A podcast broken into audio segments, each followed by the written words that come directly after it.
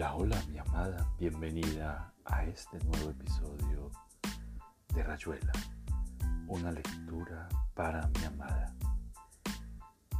Este episodio lo hago con todo el amor del mundo, como todos los que he hecho anteriormente, siempre dedicado a ti. Te amo, te amo con todo mi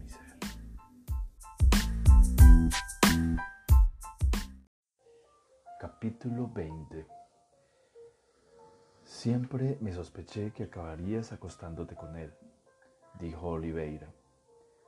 La maga tapó a su hijo, que berreaba un poco menos, y se frotó las manos con un algodón.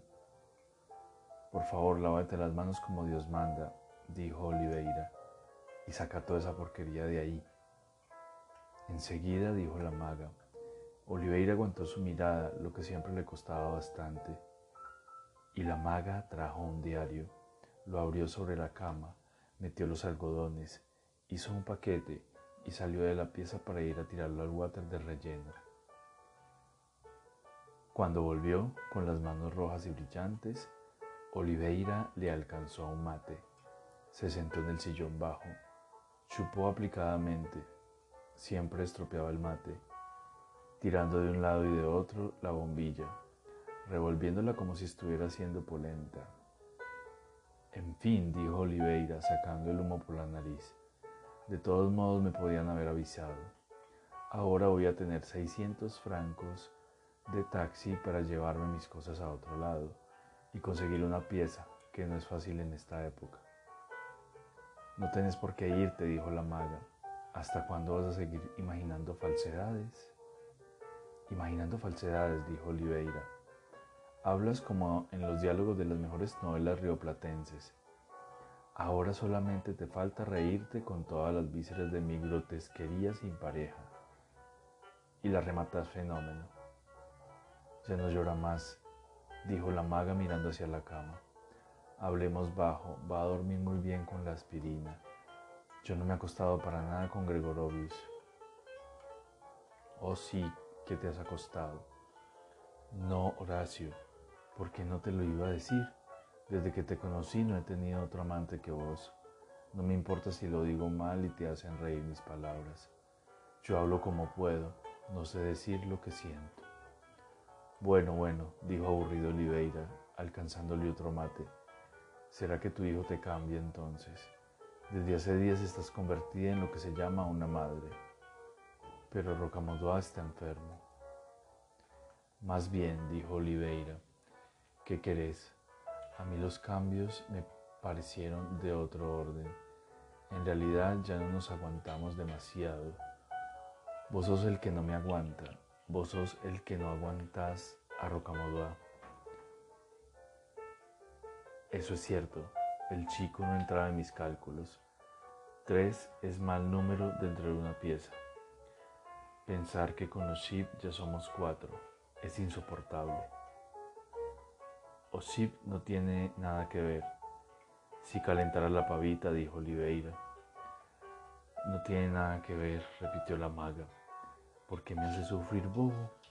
Yo sé que estás cansado, que no me quieres más. Nunca me quisiste. Era otra cosa, una manera de soñar. Andate, Horacio, no tenés por qué quedarte. A mí ya me ha pasado tantas veces. Miró hacia la cama. Rocamodua dormía. Tantas veces, dijo Oliveira, cambiando la hierba. Para la autobiografía sentimental sos de una franqueza admirable. Que lo diga Osip. Conocerte y oír enseguida la historia del negro es todo uno. Tengo que decirlo, vos no comprendes. No lo comprenderé, pero es fatal. Yo creo que tengo que decirlo aunque sea fatal. Es justo que uno le diga a un hombre cómo ha vivido, si lo quiere. Hablo de vos, no de Osip. Vos me podías contar o no de tus amigas, pero yo tenía que decirte todo.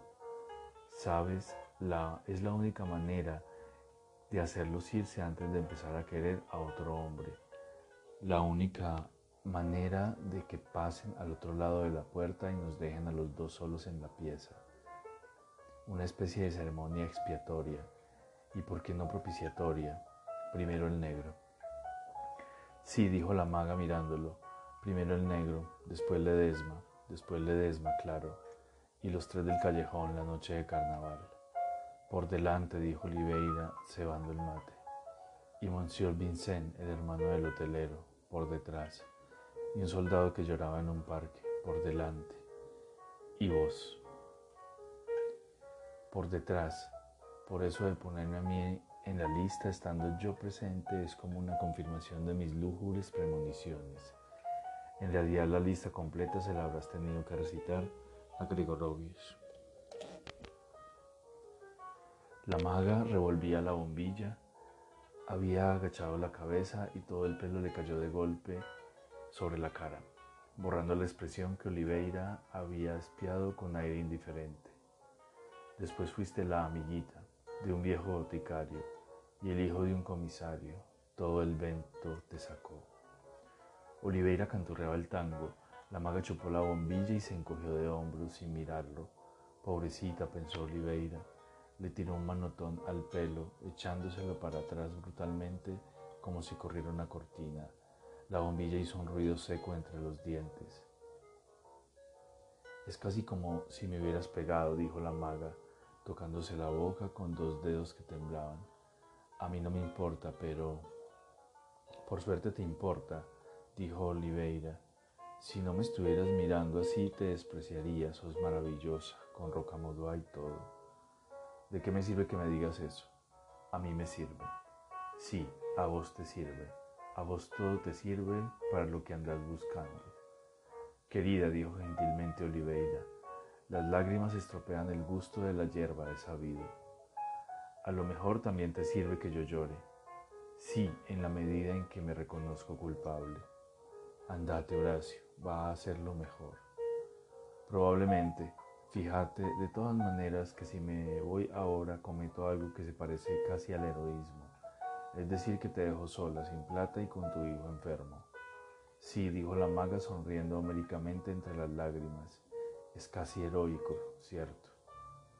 Y como visto de ser un héroe, me parece mejor quedarme hasta que sepamos a qué atenernos, como dice mi hermano con su bello estilo. Entonces quédate. Pero vos comprendés cómo y por qué renuncio a ese heroísmo. Sí, claro. A ver, explica por qué no me voy. No te vas porque sos bastante burgués y tomas en cuenta lo que pensarían Ronald y Babs y los otros amigos. Exacto. Es bueno que veas que vos no tenés nada que ver en mi decisión. No me quedo por solidaridad ni por lástima, ni porque hay que darle la mamadera a Rocamodua, y mucho menos porque vos y yo tengamos todavía algo en común. Sos tan cómico a veces, dijo la maga. Por supuesto, dijo Oliveira. Bob Hope eras una mierda al lado mío. Cuando decís que ya no tenemos nada en común, pones la boca de una manera un poco así, ¿verdad? Sí, es increíble. Tuvieron que sacar los pañuelos y taparse la cara con las dos manos.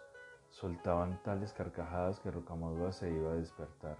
Era algo horrible, aunque Oliveira hacía lo posible por sostenerla, mordiendo el pañuelo y llorando de risa.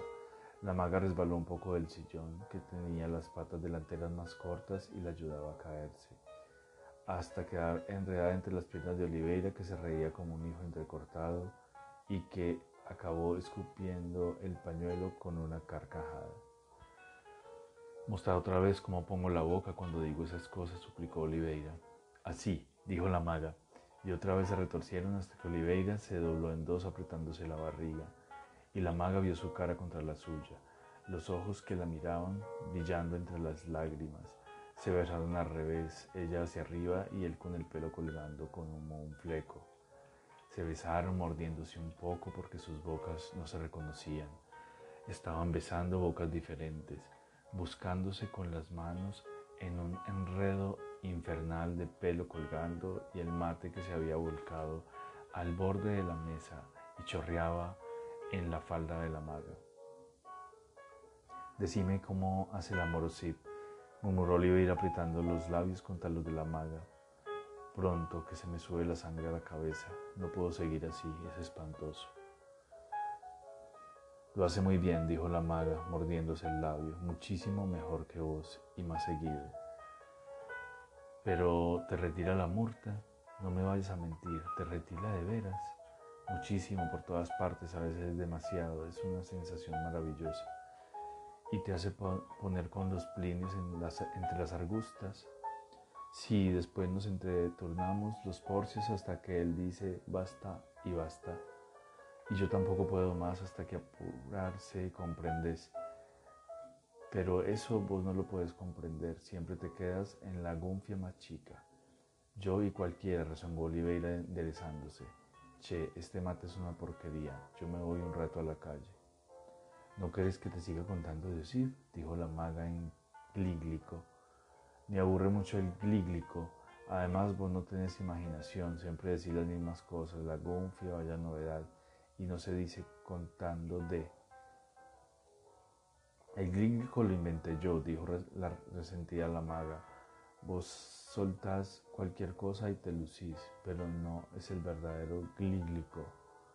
Volviendo a decir, no seas tonto, Horacio, te digo que no me ha acostado con él. Te tengo que hacer el gran juramento de los Sioux. No, al final me parece que te voy a creer.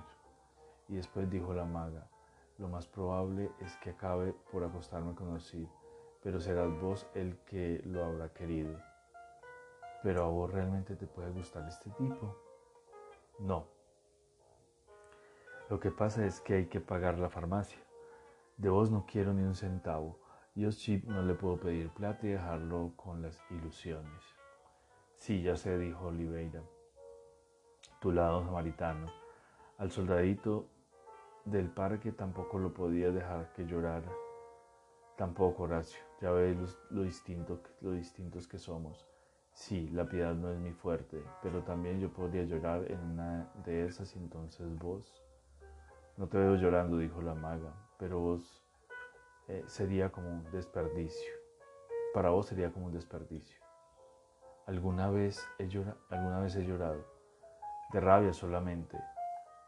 Vos no sabes llorar, Horacio. Es una de las cosas que no sabes. Oliveira trajo a la maga y la sentó en las rodillas. Pensó que el olor de la maga, de la nuca de la maga, lo entristecía.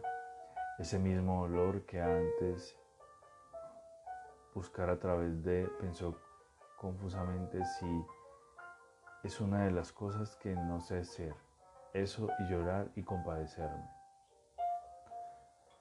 Nunca nos quisimos, le dijo besándola en el, pelo.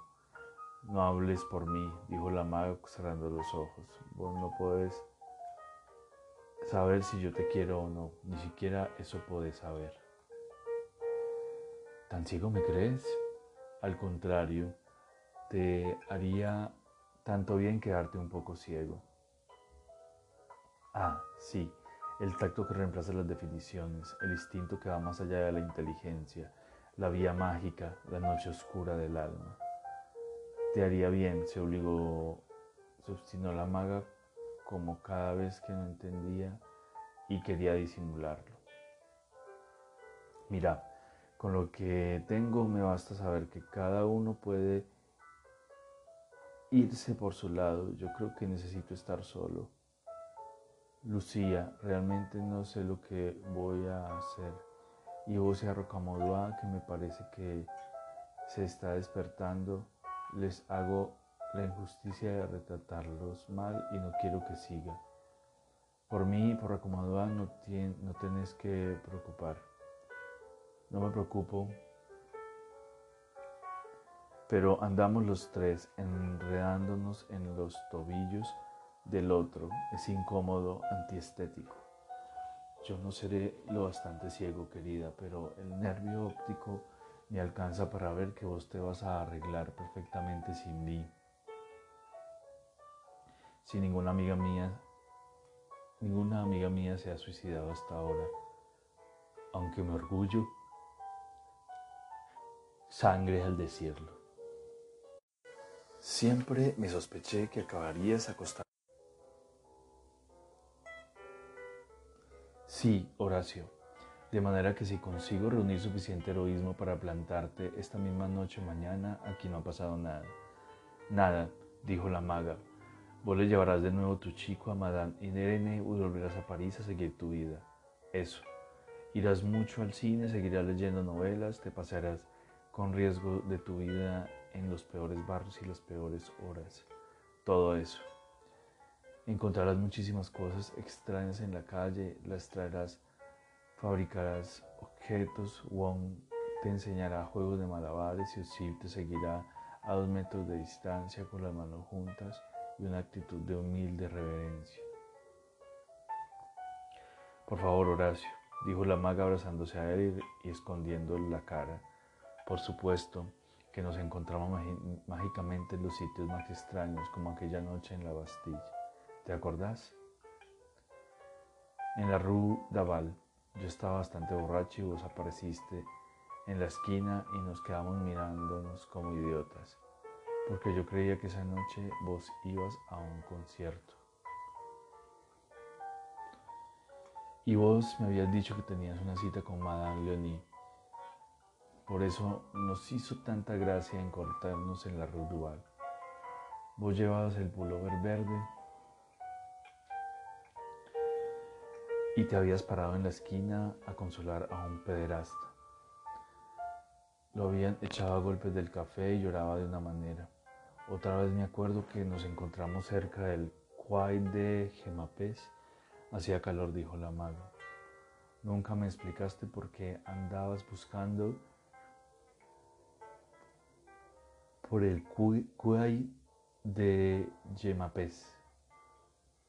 Oh, no buscaba nada. Tenías una moneda en la mano. Me la encontré en el cordón de la vereda y brillaba tanto. Y después fuimos a la Plaza de la República donde estaban los saltimbanquis y nos ganamos una caja de caramelos eran horribles. Otra vez yo salía del metro Mouton Duvenet y vos estabas sentada en la terraza de un café con un negro y un, filipino. Y vos nunca me dijiste que tenías que hacer por el lado de Montou Duvernet. Iba a lo que iba a lo de una pedicura, dijo Oliveira. Tenía una sala de espera empapelada con escenas entre Violeta y Solferino, góndolas, palmeras y unos amantes abrazados a la luz de la luna. Imagínatelo, repetido 500 veces en tamaño 12 por 8. Vos ibas por eso, no por los callos.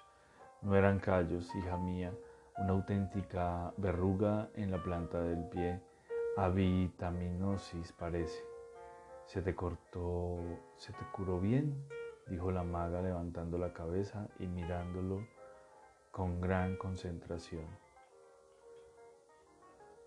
A la primera carcajada, Rocamadoa se despertó y empezó a, quejarse. Oliveira suspiró, ahora iban a repetir la escena, por un rato solo vería a la maga de espaldas, inclinada sobre la cama, las manos yendo y viniendo.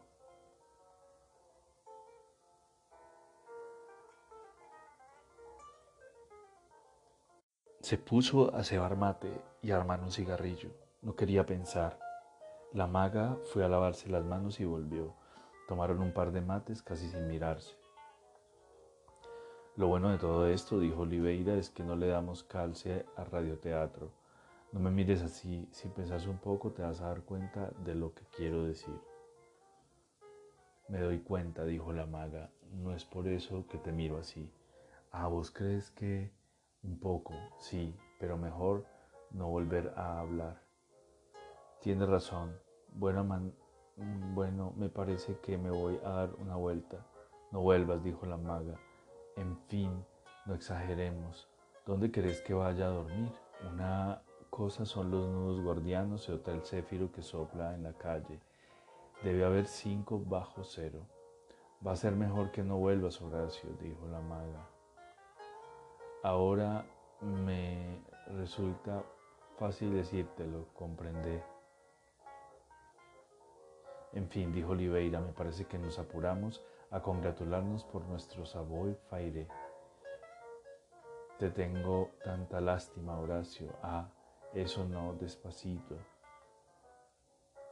Vos sabes que yo a veces veo, veo tan claro pensar que hace una loca que una hora se me ocurrió que lo mejor era ir a tirarme al río. La desconocida del Sena, pero si vos no nadas como un cisne, te tengo lástima, insistió la maga. Ahora me doy cuenta la noche que nos encontramos detrás de Notre Dame. También, también vi que, pero no lo quise creer, llevabas una camisa azul tan preciosa. Fue la primera vez que, eh, que fuimos juntos a un hotel, ¿verdad? No, pero es igual. Y vos me enseñaste a hablar en glílico. Si te dijera que todo eso lo hice por lástima. Vamos, dijo Oliveira mirándola sobresaltado. Esa noche vos corrías peligro. Se veía como una sirena a lo lejos y se puede explicar. Mis peligros son los metafísicos, dijo Oliveira. Créeme, mi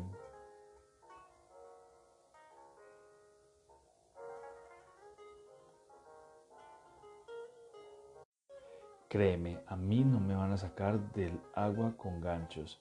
Reventaré de una, de oclusión intestinal, de la gripe asiática o de un pello 403. No sé, dijo la maga, yo pienso a veces en matarme, pero veo que no lo voy a hacer. ¿No crees que es solamente por recomadúa? Antes de él era lo mismo. La idea de matarme no hace siempre bien, pero vos que no lo pensás, ¿por qué decís peligros metafísicos? También hay ríos metafísicos. Horacio, vos te vas a tirar a uno de esos ríos. A lo mejor dijo Oliveira, ese es el Tao. A mí me pareció que yo podía protegerte, no digas nada. En segundo,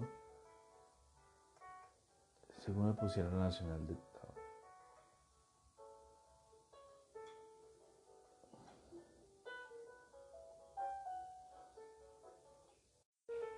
A mí me pareció que yo podía protegerte, no digas nada. Enseguida me di cuenta que no me necesitabas. Hacíamos el amor como dos músicos que se juntan para tocar sonatas.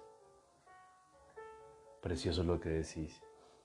Era así, el piano iba a su lado y el violín por el suyo, de eso salía la sonata, pero ya ves, en el fondo no nos encontrábamos. Me di cuenta enseguida, Horacio, pero las sonatas eran tan hermosas. Sí, querida, y el glílico, vaya, y todo el club, aquella noche en el cual de Bercy, bajo los árboles, cuando cazamos estrellas hasta la madrugada, y nos contamos historias de príncipes y vos tenías sed y compramos una botellita de espumante carísimo y bebimos a la orilla del río. Entonces vino un clochar, dijo Oliver, y leímos la mitad de la botella. Y el clochar salía una barbaridad, latín y cosas orientales. Y vos le discutiste algo. Averroes, creo, sí, Averroes. Y la noche que el soldado me tocó el traste en la foyer de Tron y vos le diste una trompada en la cara y nos metieron presos a todos. Que no oiga Rocamodua, dijo Oliveira riéndose. Por suerte, Rocamodua no se acordará nunca de vos. Todavía no tiene nada detrás de los ojos, como los pájaros que comen las migas que uno les tira, te miran, las comen, se vuelan, no queda nada. No, dijo Oliveira, no queda más. En el rellano gritaba la del tercer piso borracha como siempre a esa hora. Oliveira miró vagamente hacia la puerta, pero la maga lo apretó contra ella. Se fue resbalando hasta ceñirle las rodillas, temblando y llorando. ¿Por qué te afligís así? dijo Oliveira. Los ríos metafísicos pasan por cualquier lado. No hay que ir muy lejos a encontrarlos. Nadie se habrá ahogado con tanto derecho como yo.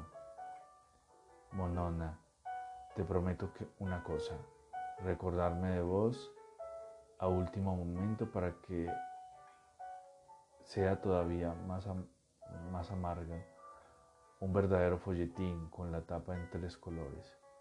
No te vayas, murmuró la maga apretándole los dientes.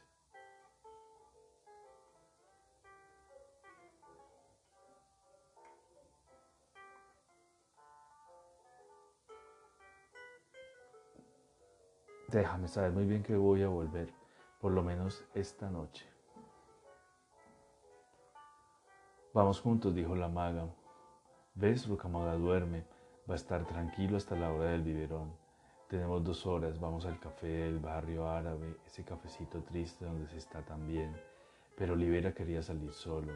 Empezó a librar poco a poco las piernas del abrazo de la maga, le acariciaba el pelo, le pasó los dedos por el collar, la besó en la nuca, detrás de la oreja, oyéndola llorar con eh, todo el pelo colgándole en la cara. Chantajes uno, pensaba. Lloremos cara a cara, pero no ese hipo barato que se aprende en el cine. Le levantó la cara, la obligó a mirarlo el canalla soy yo, dijo Oliveira. Déjame pagar a mí. Llora por tu hijo que a lo mejor se muere, pero no malgastes las lágrimas conmigo. Madre mía, desde los tiempos de sola no se veía una escena semejante. Déjame salir, por favor. ¿Por qué? dijo la maga sin moverse del suelo, mirándolo como un, pero, como un perro. ¿Por qué qué? ¿Por qué? Ah, vos querés decir que todo esto anda a saber, yo creo que ni vos ni yo tenemos demasiada culpa.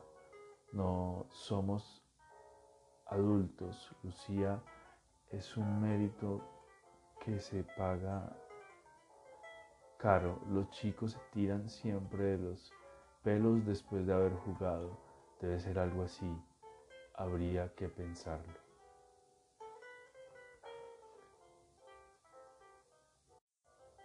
Y aquí termina tu podcast, Rayuela, una lectura para mi amada. Espero te haya gustado. Te amo, te amo, te amo, te amo, te amo con todo mi ser.